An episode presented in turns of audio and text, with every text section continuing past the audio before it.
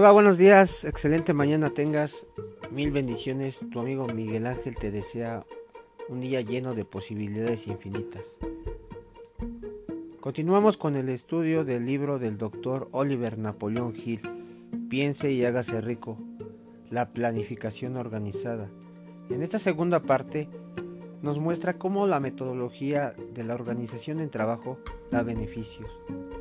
Alíese con un grupo de tantas personas como pueda necesitar para la creación y ejecución de su plan en la acumulación de dinero.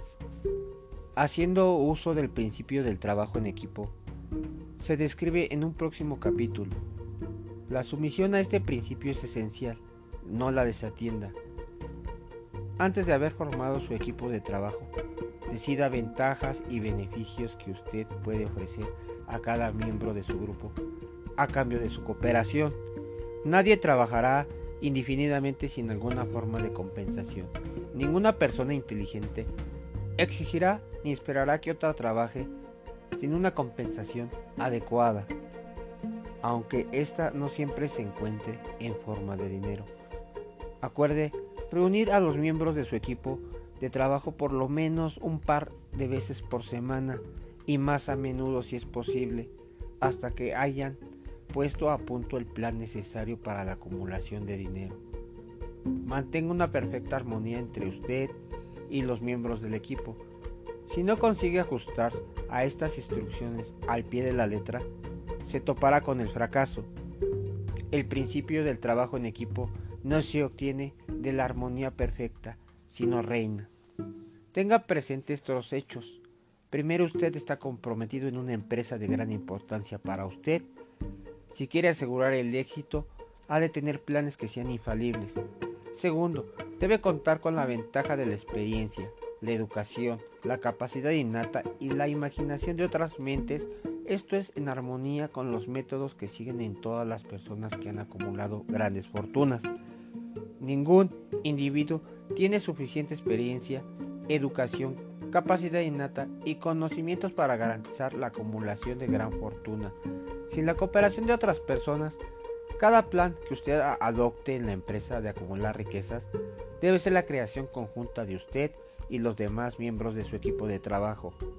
Usted puede originar sus propios planes, tanto en partes como en totalidad, pero asegúrese de que estos sean planes verificados y aprobados por su equipo de trabajo. Si su primer plan fracasa, pruebe otro. Si el primer plan que usted adopta no funciona con éxito, cámbielo por uno nuevo. Si este nuevo plan tampoco funciona, vuelva a cambiarlo por otro. Y así, sucesivamente hasta que encuentre un plan que resultó. Aquí se encuentra la causa principal en que la mayoría de los hombres tope con el fracaso debido a su falta de perseverancia en la creación de nuevos planes para sustituir a los que no funcionan. El hombre más inteligente no puede tener éxito en la acumulación de dinero ni en ninguna otra empresa, sin contar con planes que sean prácticos y viables. Tenga presente este hecho y cuando sus planes fallen, recuerde que un fracaso temporal no es el mismo que un fracaso permanente. Un fracaso nos indica solo que los planes no eran buenos. Haga otros, vuelva a empezar de nuevo.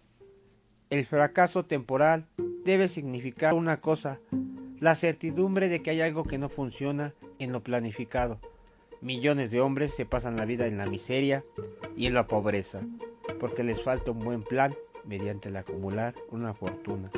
Ningún hombre está vencido mientras él mismo no se rinda en su propia mente. Gracias amigo, te deseo una tarde maravillosa llena de bendiciones. Nos estamos viendo hasta mañana.